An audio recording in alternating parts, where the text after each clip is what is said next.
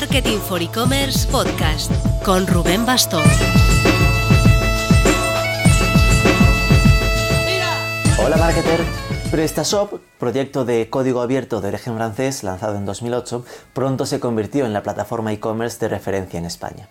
Los datos de plataformas instaladas actualmente, según BuildWith, apuntan a que ahora ya hay más WooCommerce que PrestaShops, aunque a poco que alguien rasque en esa data, enseguida se da cuenta de que las tiendas online con WordPress suelen ser una forma de empezar sencilla, autogestionada, pero que para tomarse en serio el proyecto digital se acaba quedando pequeño. Esta semana vamos a charlar con Jorge González, cabeza visible de PrestaShop en España y Latinoamérica, para entender sin pelos en la lengua cuál es el posicionamiento de PrestaShop respecto a otras tecnologías pujantes como Shopify, Vitex o Magento y cómo están trabajando su ecosistema con proyectos como los Essentials o la pasarela de pagos PrestaShop Checkout para maximizar los resultados de los negocios desarrollados sobre PrestaShop. Vamos con ello, pero antes... Hablaremos sobre pasarelas de pagos y mejorar conversión. En esa ecuación nunca debe faltar una solución de pagos aplazados como Secura. Tiene todas las opciones que puedas imaginar, tanto financiación de varios meses como modelos de pagar más tarde sin intereses para los clientes.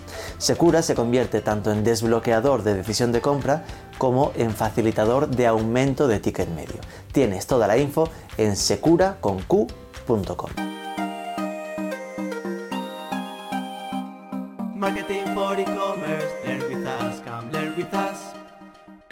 learn with.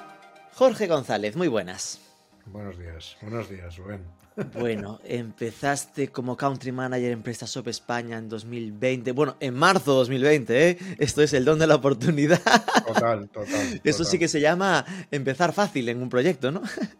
Bueno, fue, fue un momento, además justo, yo creo que el día 10 cierra en Madrid y el día 12 empiezo. O sea, fue justo pandemia total, explota el e-commerce, lo cual, pues lo que dices tú, ¿no? Pero también es mucha incertidumbre, ¿no? Porque de repente estás cambiando de empresa y dices, bueno, y, y ahora este cambio tan bestial, todo el onboarding que íbamos a hacer en París se cortó, con lo cual fue, pero al final yo creo que fue muy positivo y, y bueno, pues yo me adapté como nos, como nos adaptamos todos en aquel momento, ¿no? No te ha ido mal porque ahora ya no eres country manager de España, sino head of España y todo, LATAM, todo LATAM. Pero bueno, Brasil tú, y Portugal y un montón de cosas. lógicamente, ya venías con el culo pelado del sector e-commerce. Cuéntanos un poco, por si alguien no te conoce en el sector, eh, cuál fue tu, tu trayectoria un poco hasta llegar a PrestaShop. Bueno, yo es, es curioso porque yo la, la primera tienda online la monto en el 2007, que además es la fecha de, de fundación de, de PrestaShop. Antes mirando un poco, revisando, que está genial. Y ahí estaba de director de marketing una empresa de, de Guijuelo y empezaba Internet. Ahí monto la primera tienda, 2007-2008.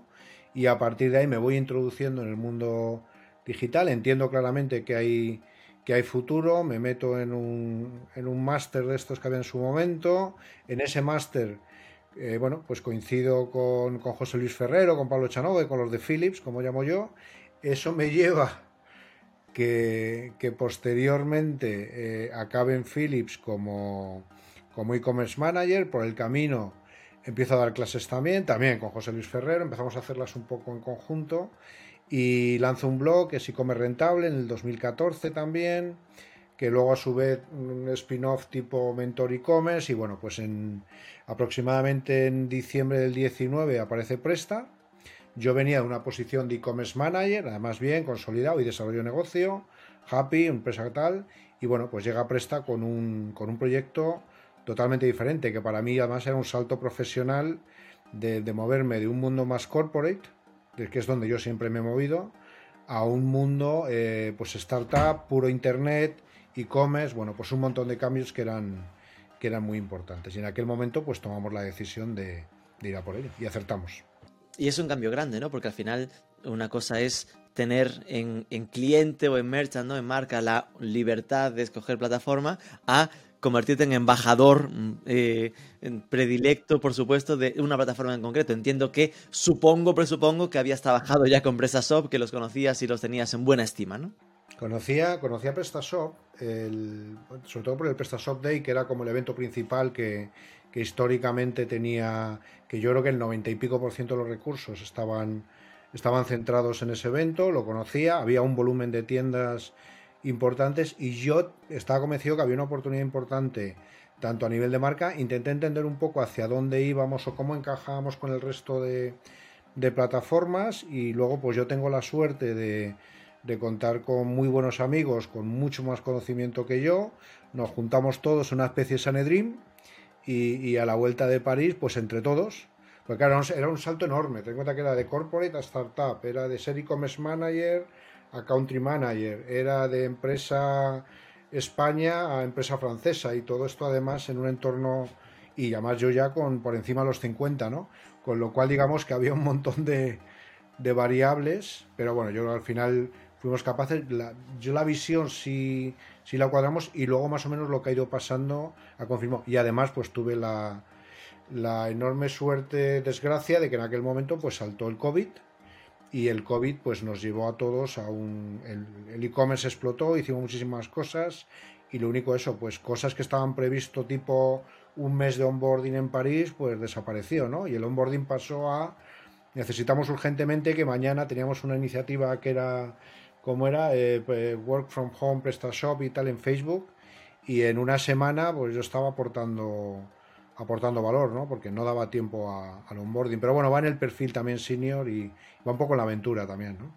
Normalmente solemos preguntar lo de qué es esta empresa, pero entiendo que a día de hoy difícilmente alguien no sabrá qué es PrestaShop, una plataforma de e-commerce, software libre. Bueno, a veces dudo entre software libre, open source, eh, ya me contarás, ¿no?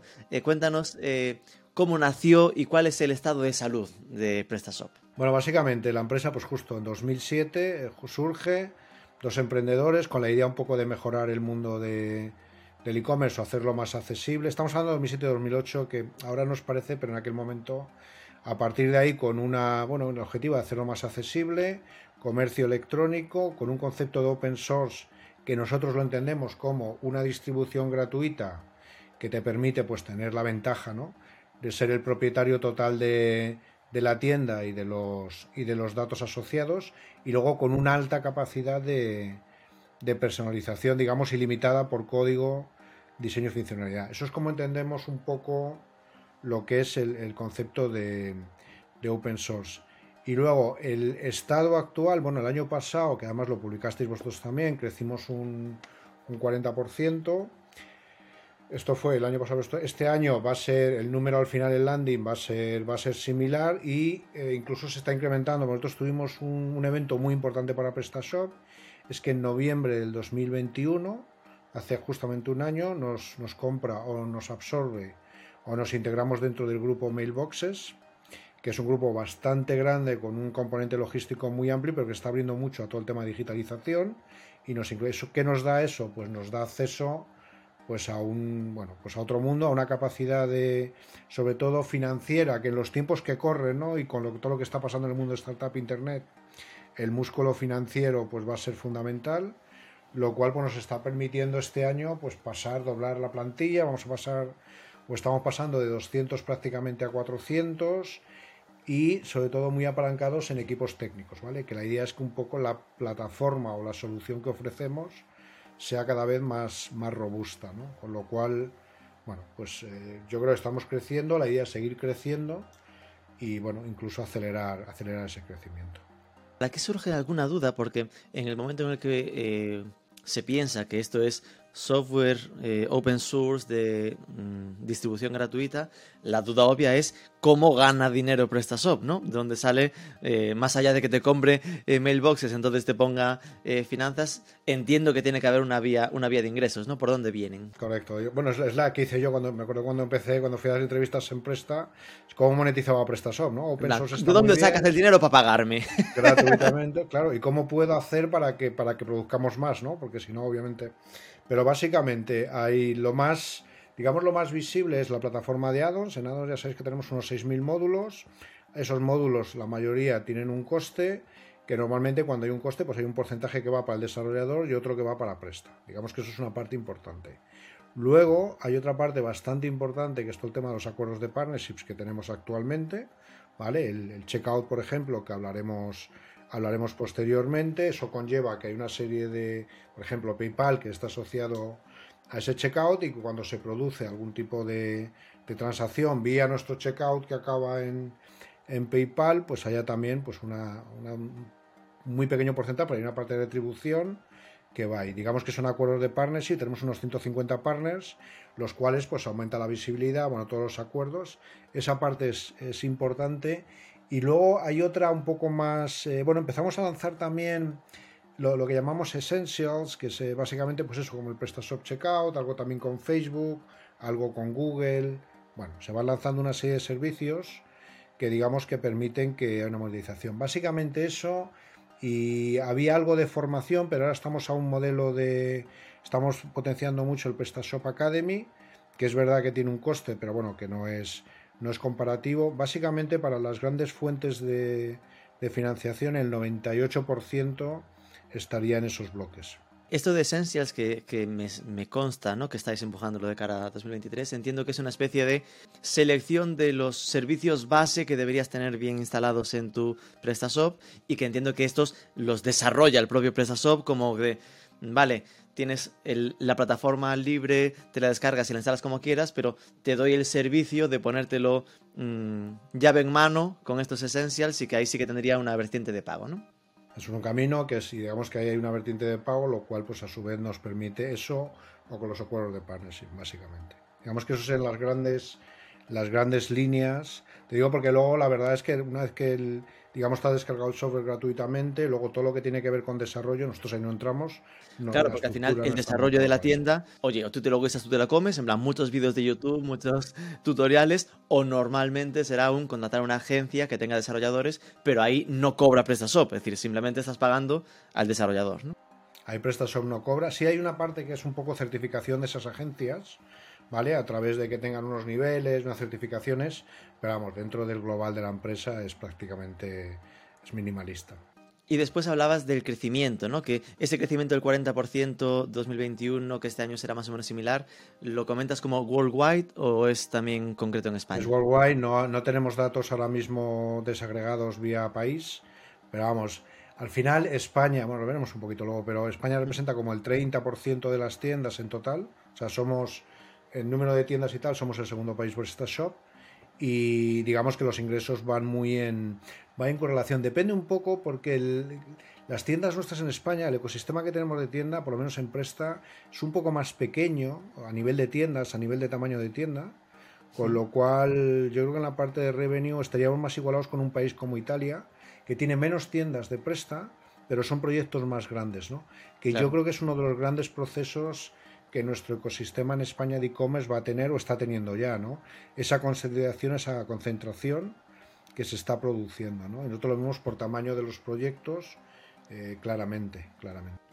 Por lo tanto, eh, esto ya es un dato, ¿no? En plan, que España es el 30%, el 30% de las tiendas que hay en shop en el mundo son, son españolas, que está, está chulo. Eh, Claro, esto supongo que será una relación más o menos parecida a nivel de facturación. El equipo entiendo que se concentra sobre todo en Francia, ¿no?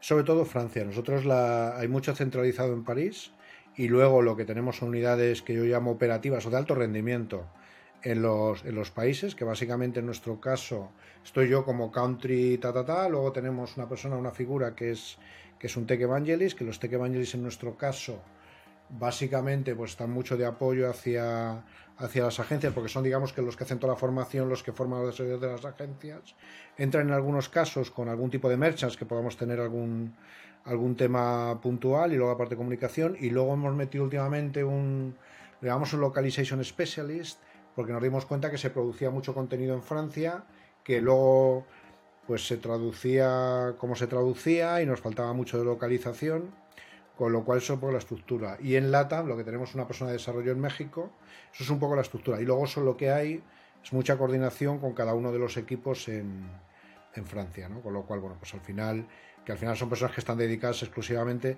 los tenemos más divididos más que por países por tema de idioma, ¿vale? Con lo cual, bueno, pues al final eso es un poco la forma de que estamos organizados. Y hablabas de... Eh hablamos de plataformas de e-commerce, sé que a veces es un poco duro no estar mencionando la competencia, pero sé que tú no les temes a este tipo de comparaciones. En plan, todo el mundo tiene en la cabeza, ¿no? Que al final, a la hora de, abrirse un e-commerce, sin duda, para mí la foto la tengo clara, ¿no? En plan, PrestaShop por lo menos era el referente eh, y el que más tiendas tenía en España. Eh, después está, está el Magento, em, entró WooCommerce como para proyectos un poco más pequeños. Ahora parece que empuja muy fuerte toda la parte de Shopify. ¿Cómo, cómo ves el ecosistema? ¿Cómo hablas con, los interlocutores que, tienes de, habitualmente para eh, darles a entender que PrestaShop es la herramienta adecuada? ¿no? ¿Cómo, ¿Cómo te ubicas entre tantas plataformas? yo creo que la palabra la acabas de definir, ubicar, ¿no? Porque si no, al final, nosotros ahora mismo, por, tipo de proyecto, yo creo que no estamos exactamente compitiendo con todos. Me explico. Eh, Vitex, eh, Magento, BigCommerce, que se te ha olvidado, por ejemplo, ¿no? Que están entrando con bastante fuerza y haciendo las cosas bastante bien. Yo creo que están yendo a un tipo de proyecto muy enterprise, ¿vale? ¿Qué es para mí enterprise? Bueno, igual que Salesforce, un montón de gente, ¿no? ¿Qué es enterprise? Pues proyectos a niveles ya de facturación, 5, 10, 15, 20 millones de euros, porque al final tienes unos costes que tienes que cubrir. Nosotros, ¿queremos ese tipo de proyectos? Sí. ¿Es nuestro target principal? Mm, posiblemente no.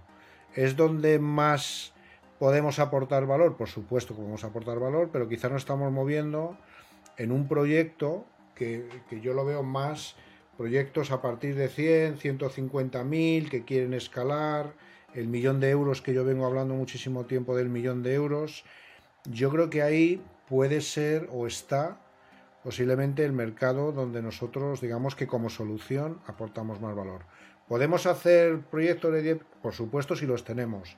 ¿Podemos hacer proyectos de emprendimiento? Por supuesto y los tenemos. Pero donde yo creo que realmente estamos, estamos compitiendo, donde por eso lo digo es, es escalar plataformas que ya tienen, que han pasado por una primera experiencia. Nosotros ahora mismo nos está llegando muchísimo, porque yo es lo que veo, ¿no? Digo, ¿dónde estamos posicionados? ¿De dónde nos llegan proyectos? Vale, pero de proyectos nuevos, obviamente B2B, que yo creo que es la gran ola que estamos teniendo en los próximos 1, 2, 3 años, fuera de la concentración de, de B2C, nos llega mucho WooCommerce, que básicamente es WordPress, le meto un plugin, empiezo y llega un momento pues que ya necesito una plataforma de verdad de e-commerce. ¿vale? Entonces a partir de ahí yo creo que realmente hay varias alternativas, pero las fundamentales en esos niveles de facturación es me voy a un Shopee o me voy a o me voy a un Presta. Ahí yo sí creo que estamos entrando en una competencia muy, muy directa. Obviamente Shopee lo está, no voy a descubrir aquí en Shopee, lo están haciendo fenomenal, ¿vale? Con una solución muy rápida y tal. Y luego nosotros competimos Ponemos también a partir de ciertos niveles de facturación, cuando ya digamos que los pagos recurrentes hacia Shopee empiezan a ser importantes, pues ahí es cuando en muchos casos empiezan a evaluar la idoneidad o no de la, de la plataforma nuestra, invirtiendo en un... Porque al final lo que comentabas tú, hay un desarrollo, hay una agencia, hay unas amortizaciones, ¿no? Pero a partir de ahí, aproximadamente 150, 200 mil euros, yo creo que ya empieza a compensar entrar ahí. Con lo cual, digamos que tenemos un sistema mixto de, de competencia. Y luego, últimamente, llevamos un año, un año y pico, nos está entrando muchísimo Magento, que son Magentos que ahora con los cambios que ha tenido Magento, bla, bla, bla, bla, que se han quedado, que están en niveles de facturación ahí 150, 200, 300, que obviamente eh, un Magento con 200, 300 mil euros entre licencias, desarrollo coste personal, pues parece muy complicado de, sujetar a nivel de costes, ¿vale? Porque yo creo que la plataforma donde conclusión ahí nos está llegando bastante, bastante proyecto que están buscando otra solución, ¿vale? Entonces, además de considerar nosotros, pues ahí nos está llegando yo creo que un mundo, o sea, WooCommerce evolucionado, siempre está la parte de emprendimiento inicial, que esa siempre va a estar, ¿no? Pero donde yo creo que tenemos un papel o estamos jugando un papel importante, porque del, ten en cuenta del total de las 50.000 tiendas que hay que tenemos en España activas, pues posiblemente en esos términos medios 100, 150 con posibilidades de escalar, muchas de ellas montadas durante el COVID con mucha prisa y con, y con poca estrategia, vamos a llamarlo así, por un tema de urgencia puro y duro. Todas esas tiendas hay muchas que se montaron en, empresa Y estamos muy centrados en intentar ayudar eso, fuera de que luego tenemos pues también toda la parte de tiendas de más de un millón, ¿no? Pero yo creo que en esa parte media es donde, donde estamos jugando, o el mercado ahora mismo nos está diciendo que estamos jugando un papel importante. Empiezo por darte las gracias por este, eh, este esquema tan claro, porque creo que es súper útil para, para, que la gente lo entienda y no es habitual que la gente sea tan clara en, pues mira, te hablo de mi competencia, me están teniendo rebotados de esta plataforma. Maravilla, ¿eh? Bueno, eh... es lo que nos está sucediendo, Rubén, ¿no? Es, está en el mercado, ¿eh? No, no, claro. Y, y yo creo que es Genial, genial.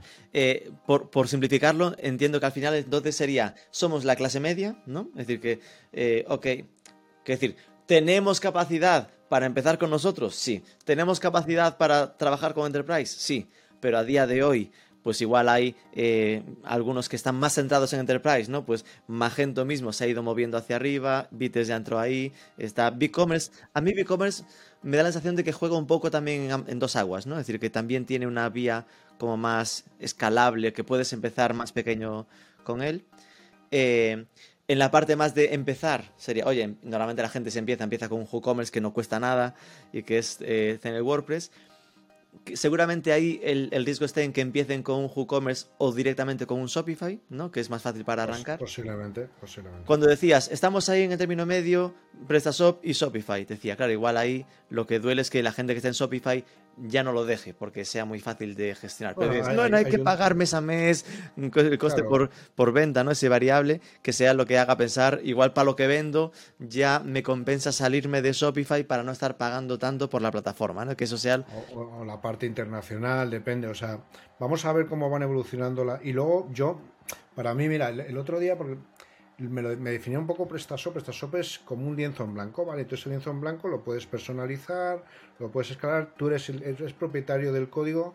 Yo creo que son cosas que son tremendamente importantes, ¿vale? Una vez que ya de verdad empiezas a hacer cosas en... Y luego nosotros también como plataforma, ten en cuenta que el tema de... Hace unos años había que montar un Presta y había que meterle un nivel de, de customización o de personalización con algo de código importante. Ahora mismo hay 6.000 códigos y yo creo que el 99% de las posibilidades que se nos ocurran de cosas que tienen que hacer, de hecho las migraciones de otras de nuestras propias plataformas a versiones superiores pierden mucho de esa personalización y customización, lo cual además te da y luego tenemos un ecosistema que yo creo que es súper fuerte con además, eh, bueno, pues yo creo que es una de las cosas, por lo menos lo que más nos está llegando y lo de la, la clase media lo que creo es donde creemos ahora mismo o parece que estamos aportando más valor. Y partimos de una base muy importante de, tiendas que ya existen, ¿no? Con lo cual yo creo que tenemos un papel muy importante en, en ese escalar. Y luego B2C, eh, emprendimiento, no sé cómo verás tú el mercado, pero yo cada vez veo más complicado que surjan nuevas tiendas, microemprendimiento, en B2C te hablo, ¿eh? En B2C yo lo veo cada vez más complicado. Creo que va a haber una concentración en B2C y donde hay un mundo maravilloso que nos va a tener a todos a nivel de con el tema de B2B, yo creo que nos viene uno, dos, tres añitos que, que va a ser, porque ahí, ahí sí queda mucho por emprender y queda mucho por hacer, mucho. Que ahí al final eh, yo recuerdo que en esto estaba bastante trabajado el posicionamiento de, Magento, ¿no? Que sí que trabajaban lo de, oye, para un B2B, Magento que está más tal. Y me sorprendió, de hecho, ya en el ISO eh, Madrid, que, que vi alguna ponencia vuestra, que se notaba mucho foco, ¿no? Es decir, que, que PrestaShop ya está bastante preparado, sin duda, para toda la parte de B2B. Entendernos, ¿qué cambia en un B2B? Pues lo de poder tener precios diferentes por en función de perfiles de usuario, lo de precios por país, por moneda, ese tipo de cosas, ¿no? Hay mucho. Y luego, fíjate, en B2B, a mí lo que más intelectualmente, ¿vale? Lo que más me interesa, estamos intentando llevar proyectos de e-commerce B2B con técnicas de e-commerce B2C. Si es que nos queda una ciencia, entre comillas, por, desarrollar, por aprender a todos como ecosistema, que es súper importante. Estamos preparados, ya tenemos muchos ejemplos. Nuestras agencias, bueno, tuvimos el eShow, tenemos el Village, que lo volveremos a tener en, Barcelona. Eh, y, y, al final eran cinco agencias nuestras contando sus, porque ellos ya tienen muchísimo proyecto de, de B2B, ¿no? Con lo cual yo creo que ahí vamos a jugar un papel muy importante, estoy convencido. Y decías lo de que teníais detectadas algunas tiendas que habían empezado un poco con más táctica que estrategia. Claro, ahí me, me queda pensando, ¿cómo hacéis para detectarlas y para después ayudarlas? ¿no? Porque oficialmente ellas, oye, es un descargarse el código y pierdes control. Es decir, que al final, ¿qué es? Un, ¿Vosotros proactivamente buscarlas y contactarlas o cómo hacéis? Básicamente llevamos, bueno, tú lo sabes, llevamos dos años y medio trabajando mucho la marca. Yo creo que hemos hecho las cosas estos dos años y pico, creo que bien. Eh, y una iniciativa que nos ha funcionado muy bien es que montamos en su momento el club de One Million de PrestaShop, que no existía, había alguna cosa. Y ahí ya tenemos un volumen también de tiendas. A raíz de eso nos llegan también muchos proyectos muy interesantes. Y yo, fíjate, yo detecté esa, esa clase media, ese escalar, lo detecté el año pasado en eShow de Barcelona porque allí nos pasó mucho. No nos pasó tanto en Madrid, pero en el de Barcelona llegaron muchísimo proyecto. Era el timing perfecto. Ten en cuenta que proyectos que se habían montado como el primer evento grande después de pandemia. que justo, esto fue en octubre el año pasado, en el, 20, el 21, en mayo, junio es cuando se abre completamente el offline, ¿vale? ¿Qué hace mucho proyecto? Se montan los proyectos con mucha necesidad, se abre el offline y de repente se vuelven a centrar, obviamente, en su día a día. Y los proyectos de e-commerce se quedan ahí un poco otra vez en stand-by. Vale, cierran el, 21 y ahí lo que se empiezan a dar cuenta es que las, yo, yo lo escucho un montón de veces, las expectativas no se cumplieron. Habría que ver cómo se montaron las expectativas, con quién nos jugamos los cuartos a nivel de con quién hacemos el SEO, el SEM, la plataforma, que hay con tanta urgencia o buena mucha necesidad, con lo cual nos empezaron a llegar mucha, mucho proyecto de ese tipo y a partir de ahí más contenidos y llegamos por lo que dices tú, nosotros al ser como concepto por open source, no hay una base de datos de PrestaShop de 50.000 tiendas que yo pueda, pueda contactar nosotros, ¿no? Y yo eso nos llevó a que yo el año pasado, en el 21, yo la charla que hacía en todos los sitios era emprender en e-commerce, que este año me haya lanzado a escalar en e-commerce y la he debido hacer 30 veces, porque son ese tipo de proyectos, y, ya te ibas imaginando cómo se va a llamar la del año que viene, ¿no? E-commerce B2B. E-commerce B2B. ya está, está, No, pues vamos siguiendo un poco esa tendencia, ¿no? Yo tengo clarísimo. Pero fíjate, creo que la de e-commerce B2B nos podemos, igual que emprender, porque yo ahora mismo emprender en e-commerce lo veo complicado. Hmm. Se puede hacer, pero lo, en B2C lo veo complicado. Escalar, hay muchísimo proyecto, muchísimo trabajo todavía en escalar y mucha de esa parte está en B2B. Con lo cual, bueno, vamos buscando un poco en base a también a los objetivos nuestros de empresa. Ya sabemos, atención, cómo trabaja Jorge González. Él se hace una presentación en enero y ya le sirve todo el año, sino dos. un año, máximo un año. No, la, vamos, luego la vamos adaptando. Está pensando a ver si está de B2B y la estira un par. a, mí me gusta mucho iterarlo o intentar mejorarla. Claro, pero, pero al final, yo para mí es. Porque fíjate, es, es como show, ¿no? Eh, tú te vas a show está Barcelona, está Madrid, y yo me di cuenta de que es que los públicos son diferentes. Los únicos que son los mismos son básicamente los que estamos vendiendo y los medios. El resto es un ecosistema completamente diferenciado, con lo cual tú puedes coger la misma agenda que haces en Barcelona y replicarla en Madrid y pues no va a haber ni el 2%, ¿me seguís? Con lo cual me parece, y además creo que vamos mejorando los mensajes, porque si no intentamos, mi opinión, en las charlas intentamos algunas veces innovar tanto y buscar ideas maravillosas y un corte, un cortizo que de repente te monta una que está genial, pero no sé, no sé. Eh, vale, nos hablabas antes del ecosistema de addons, ¿no? Que era parte como fundamental de, que esto, de que la fiesta eh, continúe, ¿no? Con PrestaShop para, para que esto tenga ingresos, ¿no? Eh, ¿Cuáles son los módulos, plugins, addons de PrestaShop que a quien nos escuche, ¿no? Al final, obviamente, estará escuchando gente que tenga PrestaShop, esté esperando el a ver si me cuenta cuáles son los esencias de estos que decías, ¿no? O los addons que tú conoces y que dices, joda, esto se lo recomendaría a todo el mundo porque te salvan el culo en según qué situaciones, ¿no? Bueno, yo básicamente, fuera de los basics, para mí PrestaShop Checkout, que luego hablaremos un poquito de es un basic, ¿vale? Pero fuera de teniendo ya los basics, esos basics cubiertos, a mí hay dos, tres que me gustan mucho. Hay uno de Social Login. Estoy pensando ahora, estamos vendiendo. A lo mejor esto antes de Black Friday me sigues, pero bueno, estamos en la. Va a empezar rebajas ahora, sigue Navidad, luego rebajas y luego. Como estamos ya todo el año en promoción, pues seguro que, aparece algo nuevo. ¿no? Y el tema del social login a mí me parece fundamental. O sea, yo creo que cada vez más está viendo. El tema de social e-commerce, tal, tal como lo que hasta ahora nos ha empezado, nos, cada vez hay más datos, sobre todo en, el mercado de Estados Unidos, de toda la relación del social e-commerce con tal, con lo cual yo para mí social login tenemos sería fundamental. Y tenemos un módulo que no está funcionando y además que tiene bastantes bastantes bajadas. Y luego hay otro porque seguimos con el lío de los costes de transporte, las devoluciones, bueno, esto como ha salido por 300 sitios, pero yo creo que el, el, el aumento de... Pues estamos muy basados en fidelización y menos en aumento de, de, carrito, ¿no? O de importe de carrito, ¿no? Nosotros tenemos algunas soluciones, el Free Delivery Manager, por ejemplo, que a mí es un que me encanta bastante, que al final es te doy el envío gratuito, porque sigue habiendo envío gratuito, y no quiero que nadie sea, por lo menos en estas fechas, capaz de quitarlos. Una cosa es que empecemos a jugar con las devoluciones, pero ya lo de quitar los envíos gratuitos del todo a partir de 49.59, complicado, con lo cual hay algunos plugins como este Free Delivery Manager que permiten un poco ir avisando para que ese, ese carrito medio, digamos, que vaya, que vaya aumentando. Yo, por ejemplo, esos dos, el Social y el Free, para mí son de los más, digamos que son de los menos implantados, pero son de los que más tendría.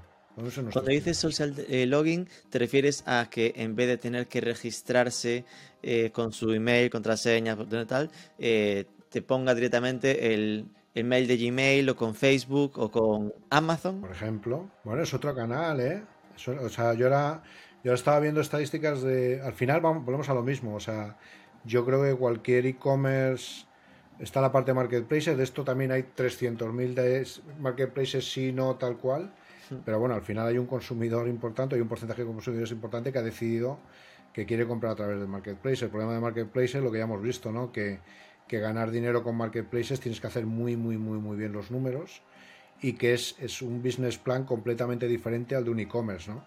Con lo cual, eh, obviamente sí también. Ok, pues ya nos llevamos dos, el add-on de Social Login y el Free Delivery Manager, que entiendo que es para gestionar lo de a partir de qué cantidad está la, el, la, el, la entrega gratuita, ¿no? Correcto, gratuito a partir de ciertas condiciones, con más o menos visibilidad. Yo creo que esos dos a mí me parece buena idea tenerlos, deberían más para. Pues acerquémonos entonces a, a esto de, del PrestaShop Checkout, que recuerdo que hace poco tuvimos un webinar ¿no? con, con tu compañero Alejandro Ramos, que eh, era con el e-commerce de ropa de ciclismo Echeondo, y ahí hablando de temas de conversión, hablaban de lo de usar el checkout de PrestaShop, ¿no? Es decir, que cuéntanos un poco cómo nació esto con, con PayPal. Bueno, básicamente el, lo que hace un PrestaShop Checkout es que está, PrestaShop Checkout está unificando todos los medios de pago en, digamos que una sola, digamos, solución, ¿vale? Un solo Esto sería como un add-on más que te descargas.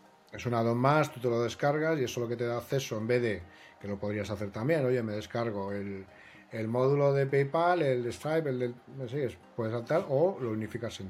Ahí esto surge, llevamos ya 3-4 años con ello, funcionando cada vez mejor, surge en esa iniciativa inicial estuvo muy presente la parte de, PayPal, con lo cual, porque al final, bueno, pues estábamos también, que al final ha ido cogiendo muchísima fuerza en, en todo el tema y al final lo que acaba es unificando, pues eso, todas las posibilidades hay como 30 o 40 posibilidades diferentes. Luego va variando además por países, con lo cual la parte internacional pues tiene una aportación de valor bastante importante, ¿vale? Con lo cual, bueno, está bien, está funcionando muy bien y además a nivel de recomendación de usuarios hacia otros usuarios tal está como por encima del 80% con los NPS, con lo cual es un NPS también bastante, bastante interesante. Esto por, por entenderlo ¿eh? y no, no liarla. Eh, entiendo que al final es, como decías, pues en vez de usar un Adyen o en vez de usar un Stripe, como decías, o Worldline, WordPay, cualquiera de esos competidores, trabajar directamente con el checkout de PrestaShop, ¿no? Correcto. Esa es la idea. Y ahí, por lo que decías, tiene esas 30, 40 posibilidades, es cada una de estas es un medio de pago diferente. En plan, pago con tarjeta, el ideal para Bélgica, el multibanco para Portugal. Es decir, que por eso vamos sumando hasta 30, 40, que no es pensando en que en España te enseñe 30 modos de pago o matamos no, al usuario, ¿no? Pero, pero va añadiendo, porque ten en cuenta que el tema de, de... Nosotros estamos muy centrados en lo típico, tarjeta, PayPal y y algunas cositas más, ¿no? Pero hay mercados donde, sobre todo LATAM, por ejemplo, LATAM es un mundo. Claro. Entonces yo creo que el tengas, el que ya puedas tener más o menos toda esa parte de configuración de pagos bien configurado para país y tal, yo creo que es un acelerador para toda la parte de, internalización, ¿vale? Con lo cual eh, se intentó agrupar, se está llevando y luego, bueno, pues está bastante... No está, la verdad es que ahora mismo del, dentro del mundo nuestro de Essentials, el que más fuerza está cogiendo es el PrestaShop Checkout que entiendo que es eh, sin coste la descarga, que será un, por, un, porcentaje sobre venta, ¿no? De cada una de las ventas sigue un pequeño... Es un porcentaje sobre ventas, que este tema es importante, ¿no? Para no, para no complicarlo, pero básicamente lo que hay, si depende, Si es lo que es eh, tarjeta de, de crédito de débito, está en torno al 1 1,2% más el 0 el 0,35 y luego eh, en Más el caso de que 0,35 sea euros, ¿no? 0,35 euros por operación. Y luego si es PayPal sube al 2,9% más 0,35 en por operación. Y luego en el caso de American Express, que ya sabemos siempre que American Express siempre va un poquito por, por encima en general, está en el 3,5%. Eso digamos que serían los tres los tres grandes bloques donde mercados como el nuestro, pues ahí estará el 90 y no sé cuántos por ciento de, de las posibilidades. ¿no? Que el esto volumen, bueno. lo que deja claro de partida es que solo por el, el precio especial que tenéis con PayPal, por estar hecho con PayPal, ya es un punto muy interesante, ¿no? Porque creo que, ahora no lo recuerdo bien, pero en PayPal creo que es más del 2,9, me suena más un 4 que, que esta cantidad. A partir de 3.6, 3.7, depende también de los proyectos. Yo creo que ahí, ahí hay un tema, de, volvemos a lo mismo, también depende del nivel de optimización que tengas dentro de tu, de tu tienda online, ¿no? Con lo cual yo creo que es una muy buena solución. Lo veo muy bien para proyectos que a lo mejor también están empezando, que esa parte, ¿me sigues, no? Porque eh, no podemos estar, eh, el empleo de tiempo, además necesita soluciones que no fallen, porque la parte de pagos es fundamental y tal. Y luego yo veo una aportación muy importante en todo lo que tiene que ver con, con internacional, ¿vale? Que yo creo que es absolutamente fundamental para, para acelerar esa, esa parte, ¿no? Sí, esto es interesante pararse porque eh, a mí me consta, aún en eventos profesionales como los nuestros, el hablar con compañeros del sector que, que están en ese punto de yo tengo el pago con tarjeta y a chuparla, hablando mal, ¿no? Es decir, de, "Ah, vendo en internacional y todo el mundo sabe pagar con tarjeta. Y me parece una pérdida de oportunidad tan grande. Es bestial. Tú estás, estás poniendo puertas a un campo, ¿no? Y, y no deberías. O sea, que, eh, porque volvemos a lo mismo. Incluso en España, tarjeta, PayPal, transferencia, vale. Pero es que estás, ahora acabamos de lanzar ahora hace poquito el tema de cripto también. O sea, están, están surgiendo cada vez más posibilidades que tienes que adoptarlo. No todo lo que se permite es. Y luego ten en cuenta que, a nivel de ventajas, porque sí hay unas ciertas mejoras de conversión y tal, pero para mí lo fundamental está el, el que tú estás tienes un proceso checkout que no tiene que salir de la tienda, ¿vale? Para completar el pago, es decir, no te lo tienes que llevar a una plataforma de un tercero, que normalmente en los embudos de conversión típicos es uno de los puntos de fuga fundamental, ¿vale? Tienes que abocar en la pasarela, con lo cual no estás saliendo. La parte internacional. Hay una mejora también de, experiencia de compra muy relacionado con, con el hacerlo dentro, que a su vez, bueno, te permite... Pero vamos, yo veo sobre todo rapidez internacional y acceso a, bueno, pues a, un- de, de sistemas de pago que a lo mejor simplemente hasta que los detectas los tienes los y yo creo que eso el tener nosotros esa esa multi multipaís multi internacional pues nos da nos da bastantes bastantes posibilidades Vale, aquí has dicho cosas interesantes, ¿no? En plan, mejor experiencia de, de- uso, ¿no? El que no salte a... el- que lo, hemos sufrido todos, ¿no? En estás en una web, te manda otra URL, estás en tu banco y después estás como que, que vuelva, que vuelva, que no se rompa nada por el camino y vuelve. Algo que ya como usuario es feo e incluso a nivel de gestión de e-commerce muchas veces te rompe la, eh, la atribución.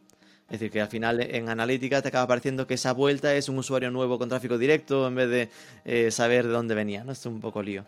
y ahora Eh, con el nuevo Analytics este el G4 este que además por cierto los señores de marketing commerce han hecho una formación maravillosa de, de Analytics G4 que va a ser un caballo de batalla brutal porque esto no va es ya nos, nos salimos del Analytics súper sencillo mejor entramos en un mundo que, nos va a tocar estudiar a todos y, y un montón no con lo cual yo creo que todo ese tipo de va a ser muy importante Sin duda. Y, pero eso que decíamos de internacional, por, por concluirlo, en mi parte era como, es como si de repente decidieses que yo solo hago la web para escritorio porque todo el mundo sabe comprar en escritorio. En plan, está en el móvil, oye, pues que se mueva a escritorio y ya me comprará si quiere, ¿no? Es como poner la carga del delito muy en plan, en el que el usuario se esfuerce para comprarme cuando al contrario, ¿no? Hay que facilitárselo todo y en esto va lo de tener en cada país los, los modos de pago eh, locales. ¿no? y, y- y lo estamos viendo. Ten en cuenta, por ejemplo, el tema de. que además está funcionando muy esta Navidad, esto, el tema de los sistemas de Buy Now, Pay Later. Me da igual la empresa, me da igual el modelo, que en principio estaban ahí, yo creo que están yendo ya en torno a 8, 9, 10% en compra y no necesariamente en tickets demasiado altos. Con lo cual, y además vamos a una situación, tienes que darlo. La parte de cripto, bueno, pues ahora a lo mejor con el lío que hay montado, pero yo creo que es otra de las posibilidades. Tienes que abrir posibilidades y luego ya veremos cómo las acotas. ¿no? Claro, al final, tecnológicamente, tú tienes el check de puedo usar cripto. Otra cosa es que el e-commerce diga, no, por ahora no, porque es muy volátil, lo que sea, no, no lo, ejemplo, no, lo chequean. Claro. Eh, preguntas así mm, a dolor. Bizum, ¿qué tal? ¿Esto está incluido? ¿Está planificado? Bizum está incluido, eh, estamos con ello y ahora mismo Bizum, ten en cuenta que en España está cogiendo una fuerza Por eso, por que, eso. que es, que es tremendo. O sea, yo creo que ninguno nos esperábamos, ¿no? Cuando se empezó todo esto, que, que coja. Es una de las particularidades que podemos tener a nivel de diferenciación en mercados como el español, porque ese tipo, obviamente, Bizum no existe en- fuera de España, no, no existe, ¿no? Pero ahora mismo es una de las posibilidades que es. Eh, entiendo que en ese vertical, ¿no? El de los modos de pago, las soluciones de pago, eh, suele decirse muy en base a cuánto me mejora esto la conversión, ¿no? No sé si habéis medido con proyectos el cambio desde un RedSys o desde usar la plataforma de su banco hacia eh, moverse a PrestaShop Checkout. Es decir, si tenéis ese argumento de venta de, mira, que sepas que con esto mejoras, más allá de la experiencia de usuario es más bonita, ¿no? Que eh, no es tan de negocio, si sabéis ahí un poco cómo, cómo cantan Pues mira, los datos pues de conversión. llevo, llevo dos semanas intentando consolidar datos. Por mi No culpa, ¿no? No, El cabrón de Rubén me va a preguntar esto. Vamos, yo, yo lo preguntaría también, ¿vale? Ahora mismo no somos capaces de aislar un número concreto. Claro. Sí está, ¿Por qué? Porque, pero ¿sabes por qué? Porque empezamos a casuística, la casuística, ¿eso qué quiere decir? En un mercado español, y claro, depende de la estación de partida. Claro. Gente que venga solamente de tarjeta, que de repente entre con nosotros, que meta PayPal por defecto, que meta dos o tres tal, yo creo que todo se, todo se difumina, ¿vale? Yo creo que simplemente, entonces yo no soy ahora mismo capaz de, de tener un dato concreto que te diga, no, el 7%, el 8%, el 23%, no lo sé. Yo lo que sí sé es que hay una capacidad de adaptación, hay un tema de rapidez de acceso al mercado y está dando posibilidad. Y al final, lo que sí te das cuenta, y eso sí se ve claramente en, en proyectos que vienen de un solo medio de pago y que de repente van incorporando medios de pago, es que cada uno de esos medios de pago empieza a haber un porcentaje de pedidos, ¿vale? Que se va, PayPal es muy claro, PayPal cuando se implanta PayPal sueles tener entre un 15 y un 20% que de forma más o menos rápida acaban entrando con, con ese Pagando PayPal. con Todo PayPal. eso, claro, todo eso estás ganando venta, es que hace que tu porcentaje de conversión yo creo que es muy difícil de medir, ¿vale? Pero obviamente Es lo mítico de esto es sustitutivo o incremental, ¿no? es muy complicado. Es como los entraríamos en sistemas de atribución, Claro. pues los típicos, yo siempre digo lo mismo, ¿no? Cuando te pones a hacer sobre todo la parte de performance en e-commerce y empiezas a sumar lo que las campañas de SEM se atribuyen, lo que los sistemas Ya. de afiliación se Daría atribuyen, 180%. o, o 300 y pico por ciento y entonces alguien te dice esto no cuadra las atribuciones, ¿no? Pero bueno, yo sí, yo sí tengo claro que hay una mejor experiencia de usuario, Mm. estás ofertando más posibilidades, con lo cual sí tiene que tener un porcentaje de, de incremento de conversión. Y esto, de- ¿desde, cu- ¿desde cuándo existe? Es decir, no es algo, porque decías lo de la importancia de que algo así no falle, entiendo que no estamos hablando de algo de tres meses de recorrido, ¿no? No, yo estamos ya entrando en cuarto año y además ha habido, ten en cuenta que además son, son hiper complejas y además ten en cuenta que el tema de seguridad ahí es fundamental, o sea, ahí no puedes, no puedes jugar con un checkout, así es, con lo cual yo para mí es posiblemente de lo más crítico que tengamos ahora, donde más recursos está metiendo y, y además por el nivel de crecimiento que está teniendo, la rapidez que se está creciendo, yo creo que va a ser muy importante. Es ya y va a ser todavía más importante en un futuro. Y se podría llegar, porque claro, ahora estás pensando, no me odies, ¿no? En el ejemplo de Shopify, ¿no? Que por defecto tú tienes Shopify y por defecto tiene la suya. Es decir, aquí podría llegarse a que en estos essentials, cuando uno se descargue el PrestaShop, por defecto esté el PrestaShop Checkout y ya si quiere que lo cambie. No, no, no está planteado como tal. Romperíamos el sistema de open source. De lo que está- No, es verdad, todo el, todo el concepto de. del- de- no, no sé si libertad, ¿no? De, de un poco Claro. de ese open source, de que tú puedas De configurártelo. equilibrio, de somos plataforma, no somos parte, ¿no? que yo sepa, no está, no está planificado. Y yo creo que si hiciéramos ese tipo de cosas en la parte de open source, estaríamos siguiendo contra la propia esencia de, de PrestaShop, ¿no? Y de nuestra comunidad y nuestro ecosistema. No, yo creo que no va a pasar. Vamos, Está más en el de que sepas que tienes esta opción, quiero convencerte y no quiero ponértela por defecto, ¿no? Bueno, pero volvemos a lo mismo, es un poco esa libertad o ese lienzo en blanco que tenemos nosotros, Claro. bueno, pues vamos a ofrecértelo y al final, y volvemos a lo mismo, y también nosotros tenemos un nivel de tarifas y posiblemente un e-commerce grande con buenas negociaciones, pues esté llegando a unas tarifas. Sí, está un poco, no lo sé, no creo que vaya en nuestro, no va en nuestro ADN. No ADN. No, pero bueno, sí, sin duda esta parte que comentabas de lo de Essentials, yo me parece un ideón. En plan, porque al final eh, lo noto, ¿no? En plan, me pongo en la piel de quien está empezando y al final, y lo mítico, me pasaba, yo que tengo más contacto de siempre por contenidos con WordPress, ¿no? Claro. que te abruma la cantidad de plugins que hay, ¿no? Entonces tú de repente irte al ecosistema de add-ons y encontrarte que hay 6000 es ruido.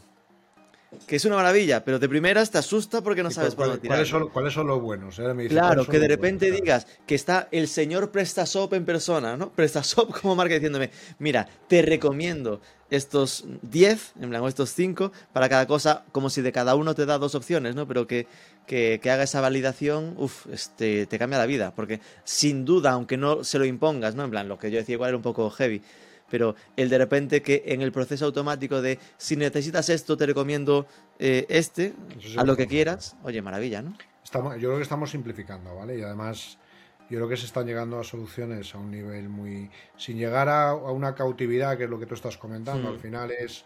Si quiero trabajar con otra plataforma, este es el checkout, punto pelota, y tengo que pasar por ahí. Y además, eso tiene un X de porcentaje adicional que suma luego a la factura global. No estamos ahí actualmente. Estamos poniendo los procesos de checkout, creemos que es una buena solución, creemos que aporta, pero no vemos un tema de exclusividad, claramente. Sí, en busca de inspiración, es decir, tienes mm, documentados, ¿no? Localizados. Ya me decías que había estado ahí buscando eh, pico y pala, proyectos hechos en PrestaShop. Eh, cuéntame algunas webs que consideres que podrían ser inspiradoras para que nos escuchen, ¿no? Que diga, ostra, eh, tremendo lo que han conseguido, ¿no? Con PrestaShop, de lo bien hecha que está en diseño o en, o en usabilidad o en prestaciones. O en negocio. Hay, hay muchísimas posibilidades. He cogido cuatro cositas que a mí son proyectos que me molan. Mira, Freshly Cosmetic, que yo creo que lo conocemos todos, Sí. super proyecto, maravilloso. Y yo Freshly, más que por el tamaño que tenga y que sean presta y tal, yo creo que el, que el trabajo que hacen en los Black Fridays, de captación, de crecimiento de base de datos, de tal, a mí me parece, vamos, un espectáculo absolutamente tremendo, ¿vale? Y además... ya Y está hecho en PrestaShop, por supuesto. y es un presta, el 35 40. Tienen unos equipos muy fuertes internos de, de desarrollo, con lo cual es, es un presta muy, muy customizado, muy hecho a ellos. A mí ese proyecto me encanta. Hay otro, que- el que además lo presentamos en ISO en Madrid y lo volvemos a presentar posiblemente en. Perdón, en antes de que pase al siguiente, entonces, cuando dices muy, muy customizado, eh, ¿te refieres a que no está solo basado en me descargo el, el core y le pongo add-ons, sino que hay desarrollos ad hoc, ¿no? Ellos tienen como 20 programadores ahora mismo, especialistas en PrestaShop, en la cueva esta que tienen ahí, no sé si es en Mataró o dónde es, tienen montada la cueva y ahí tienen 20 programadores, o sea, estamos ya llevándolo a un nivel muy, muy, muy, muy top, ¿eh? Muy, muy Claro. top. Que para mí sería como el, el tope ahora mismo posiblemente de proyectos nuestros eh, bandera, ¿no? Y están con Presta. Luego, a mí hay uno que me gusta mucho, es el, hay uno que es material escolar. Material escolar lo presentamos en eShow en, en Madrid hace y este es muy curioso porque este viene de Magento Ajá. y entonces Javier Galán montó un lío ahí en mi Tally Show explicando de Magento a PrestaShop y luego se hizo un vídeo que anda dando vueltas por las redes sociales que se ha medio viralizado contando y tal tiene un super proyecto el proyecto es que ahora mismo después de Amazon a nivel de material escolar número de referencias y tal pues es el segundo proyecto Hablas de incluso materialescolar.es. ¿no? materialescoles.es, correcto. Incluso eh, él en algunas categorías, subcategorías, ya empieza a tener más nivel de referencias, mayor nivel de profundidad que puede tener incluso un Amazon. Y además viene de Magento a Presta y además está encantado con Presta y además lo cuenta. Y entonces hay por ahí un vídeo que, que en YouTube lo podéis buscar con las razones principales que yo además ya lo he cogido estandarizado, lo hizo él, yo no sabía, nos lo envió y a mí cuando nos está llegando, que nos llega bastante lo típico de LinkedIn, hola Jorge, tengo un Magento y estoy evaluando Cambiando. pasarme a Presta, ¿tú qué, qué me dirías? Digo, pues mira, te voy a enviar este vídeo. Y entonces le, le envío el vídeo, claro, y al límite le pongo en, en contacto con Javier, que lo cuenta fenomenal, y, y la verdad es que se ven súper reflejados, ¿vale? Con lo cual a mí es un proyecto que me gusta, por cómo va, me gusta la persona que está detrás del proyecto y nos vamos mucho por personas, y además eh, para mí es un cambio de libro de, de Magento a Presta, ¿vale? Con lo cual ese Claro. mola. Hay, ¿qué más? Bulevip, por ejemplo, que Bulevip yo creo que lo conocemos todo, con su parte Sí. marketplace, todo este lío. Todo eso es tecnología presta también. Y además Ahí, intentaremos fíjate, pensé que Bulevip al convertirse en PrestaShop, perdón, al convertirse en Marketplace, habrían saltado a Miracle o tiene la parte de Marketplace Bueno, en Miracle. eh, hay una parte que está en Miracle, pero vamos, es la tecnología de base, Vale, vale. digamos que es que es presta, ¿vale? Con lo cual hay una acción, lo de Miracle a nosotros nos encanta. Y luego hay un proyecto que a mí me gusta mucho, mucho, mucho, que se llama Ceros de Hispania, con Ricardo Lop, que es uno de los históricos nuestros. Ricardo Lop lleva, pues yo lo conocí pues cuando monté la primera tienda en el 2007, que coincidimos, estaba Emilio Márquez, que montaba unas quedadas en aquella historia. y Emilio Márquez montando ahí. quedadas, imposible. Sí, sí, sí, sí. Pero escucha, estamos hablando de 2007-2008. ya, ya, ya. Algunos, No paró. algunos, algunos no habían ni nacido, básicamente. Conclusión, que y Ricardo lleva en solución propia, pues desde entonces, yo lo lanzó en 95-96 y ahora eh, está a puntito, que lo hará después de la campaña, de lanzar ya y, y- y se nos viene a presta, ¿vale? Y Eso bueno, también presta- lo guardas como, como el- la bala, ¿no? En plan, este Aceros de Hispania, después de 15 años trabajando en solución propia, se mueve a PrestaShop, ¿no? Titulares. Y es, y es una migración, yo creo, de las más complejas del mundo mundial, porque estamos hablando, tienen treinta y pico mil referencias, eh, no es fácil, o sea... eh, Lo que habrá ahí hecho a mano, customizadísimo. es mejor ni pensarlo. Yo creo que esa historia, porque estamos esperando a que lo a que lance, y yo espero en marzo en ISO en Barcelona, en el PrestaShop Village, poder tener a Ricardo y, y entonces tendremos varias charlas. Una será de Magento a PrestaShop, otra de solución propia PrestaShop, otra de WooCommerce a Presta y hombre, y algún día pues haremos de Shopee a Presta. Imagino que Shopee empezará a hacer también al revés, pero bueno, yo creo que va, creo que eso existe y tenemos muchos casos y creo que los tenemos que contar, ¿vale? Y si en vez de contarlos nosotros o contarlos yo, si lo pueden contar las mismas personas que están en los proyectos, a mí no se me ocurre otra cosa que hacerlo. Me Sin duda, es que cuando me decías lo de eh, la credibilidad y el, el poder de influencia que tiene que lo cuente otro e-commerce manager, es lo de siempre, ¿no? Influencers de redes sociales viene de esto, en plan que tiene más credibilidad porque a ti tendrán el sesgo de que le quieres vender la moto, pero él no, él lo hace porque... Porque que le mola y que lo, como lo que te digo, el de Magento Javier Galán con, con material escolar, Javier ha creado un vídeo, sacó un vídeo. Y de Qué repente bueno. aparece un vídeo en YouTube que, y son 10 minutos explicando. Yo, flipaba, digo, pero ¿y este hombre? Y yo no he hecho nada, o sea, es que no. eh, abrazos, abrazos. Pero no hay. No, pero a mí me parece que son cosas. Que eso es lo que nos da. Para mí es un poco la, la fuerza y, y- y- y lo que tiene PrestaShop, ¿no? La casuística de tiendas, el volumen de tiendas. Hay muchísimos ejemplos de estos que hablo yo de escalar, de 100, 150 mil, empiezo a escalar. Tenem- tenemos que contarlos y para mí es dar visibilidad. Y eso es lo que hará, lo que dices tú, que nos lleguen más proyectos similares preguntando, ¿no? Y yo creo que es la forma de, la forma de hacerlo. Estaba pensando, eh, de- me vino a la mente de nuevo lo de PrestaShop Checkout, ¿no? En la parte esa de internacional y tu reto con LATAM, ¿no? Porque es cierto que en Europa, es decir, en, mi visión, ¿no? PrestaShop en Europa es súper conocido. En Latinoamérica, igual no tanto, ¿no? Porque allí sin duda era más fuerte Magento, allí estuvo Vitex desde siempre en Brasil. Vitex, lo que aquí Vitex es Enterprise, allí es popular, ¿no? En plan que mm, términos, es decir, clase media también trabaja con Vitex, está tienda nube, ¿no? Que es una especie de Shopify eh, más básico. Eh, ¿Allí también tenéis eh, modos de pago locales y cosas así o, o estáis en proceso? Estamos, estamos llevamos, bueno, y Shopee, ten en cuenta que Shopee está muy cercano, México, ¿vale? Son de los países que impactan. Claro, sí, dentro de la estrategia internacional suya, son países, también son países que crecen mucho, que surge mucho proyecto. Tema de, sobre todo los pagos, ellos, el, el nivel de bancarización que tienen, pues, pues es diferente, ¿vale? Y además, es curiosísimo porque cada país es un mundo, o sea, porque yo creo muchas veces hemos hablado de LATAM pensando en México y que y México es una opción, Perú no tiene que ver, o Chile no tiene nada que ver, y Argentina, y cada uno de ellos llevamos ya trabajando, sobre todo, ahí se está trabajando mucho en todo lo que tiene que ver con acuerdos con, digamos, empresas locales de pagos específicos, ¿vale? Porque cada uno de los países nos está llevando a, a tener acuerdos muy específicos, ¿no? Si no es, si no es absolutamente. Pero vamos, ahí el, Es- entiendo que es un poco como, aliarse con un OpenPay, que es una solución de allí, para que integre con los pagos de bajar al Oxxo y pagar en, en presencial y cosas así. ¿no? Eso, eso lo tienes que tener, o sea, eso, eso aquí es inconcebible. Claro. Allí estás en un 30 o un 40% y si no te quedas fuera de ese mercado, ¿no? Claro. Con lo cual llevamos ya dos años y se está acelerando mucho toda esa parte de adaptación, ¿no? Que yo creo que es fundamental porque empiezas a quitar posibles stoppers, ¿no? Para, para la adopción luego de la, la tecnología. Siendo países, y yo también lo decía, yo, yo gracias a la experiencia que estoy teniendo ahora en LATAM, eh, se están haciendo, bueno, vosotros tenéis lo de México, que está haciendo cosas brutales, se está haciendo un trabajo también y ahí hay un nivel también de talento y de desarrollo y tal que es, Mm. que es un espectáculo, ¿eh? O sea, Sí, sí, sí. Y, va, y van muy rápidos, ¿eh? Van muy Sin duda. rápidos. ¿Y qué debemos esperar de PrestaShop en 2023? Los retos 2000. para el año que viene.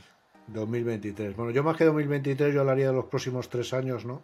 Pero bueno, vamos a ver cómo evoluciona. No quiero marcarme tanto, tanta exigencia. No, pero- pero- Bueno, básicamente, nosotros estamos en un proceso muy fuerte eh, el año que viene del tema de consolidar toda la red de, de agencias que tenemos actualmente.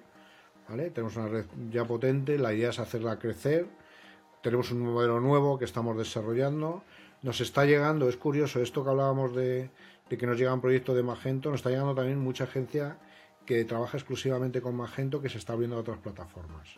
Y una de las que se está abriendo eh, y nos está llegando en espontáneo, ¿vale? Es hacia, es hacia nosotros, lo cual nos da idea de dónde vienen también los, los proyectos. Yo la parte de, de tiendas One Million, lo que estamos haciendo es escalar, ¿vale? Yo creo que es, que es fundamental. Se abre la vía esta del B2B, que vamos a hacer muchísima fuerza en toda esa parte de, de desarrollo. Y, y luego nosotros llevamos ya, el año pasado hicimos la primera ronda de los eventos que tenemos con el PrestaSoft Village, con eShow, estamos súper contentos, ha funcionado, bueno, tú estuviste ahí, Sí, yo sí. creo que a nivel de marca y, y luego nos lo curramos mucho y No, hay mucho y trabajo ahí, ¿eh?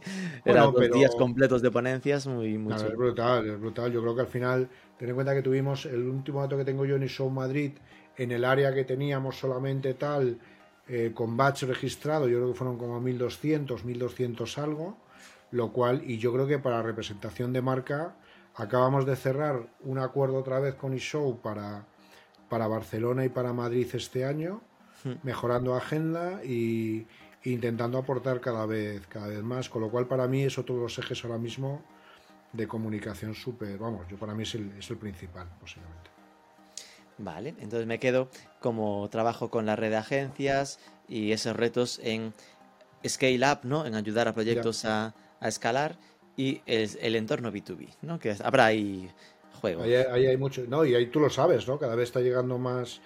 Nos falta, yo creo que a nivel de ecosistema nos falta, pues yo sigo en la historia esta. Intentamos vender en B2B como vendemos en B2C, trasladando mucho, nos falta mucho conocimiento a todos.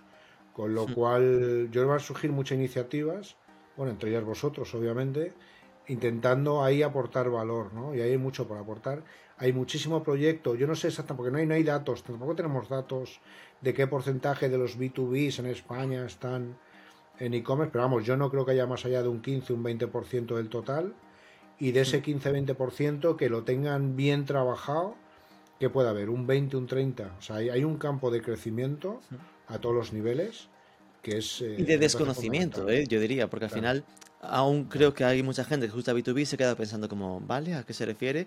Y en el fondo, por simplificarlo, al final es que le des la opción a tus clientes a que en vez de tener que hacer la llamada o que vayas a visitarlos, que puedan hacer su pedido por la web. Es así de sencillo. Así es, bueno, eh, eh, todo tiene más implicaciones, pero así de sencillo y así de complejo, ¿vale? Porque Vale, hacer el pedido es- bien hecho tiene muchas condiciones, hay que currar mucho, pero, pero decir que Bueno, lo que se eh, busca es esto, ¿no? En plan, simplificar, el digitalizar el proceso. es digitalizar el proceso. Normalmente va combinados también pues con sistemas de WhatsApp.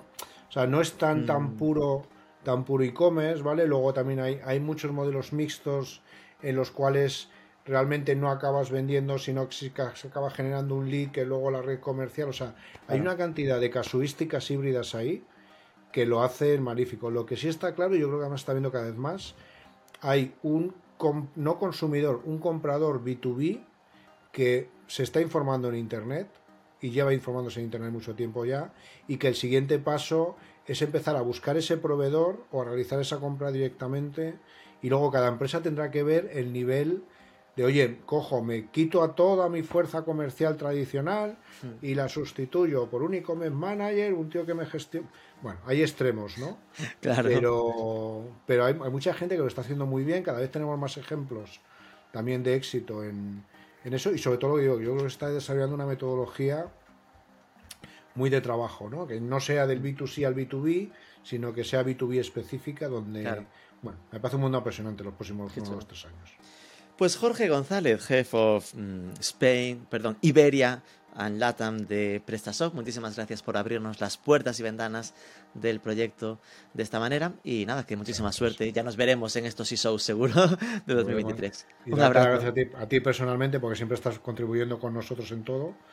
Y luego yo creo que estáis haciendo una labor muy chula para todo el ecosistema. Muchísimas gracias, un abrazo. Muchas gracias. Gracias.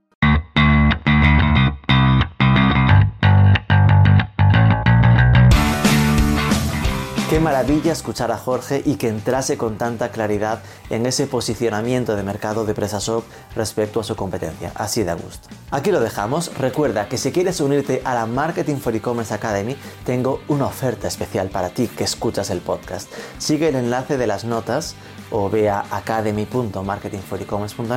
y podrás tener acceso completo a toda la Academy por 19 euros al mes, apenas 200 euros al año, usando el cupón podcast.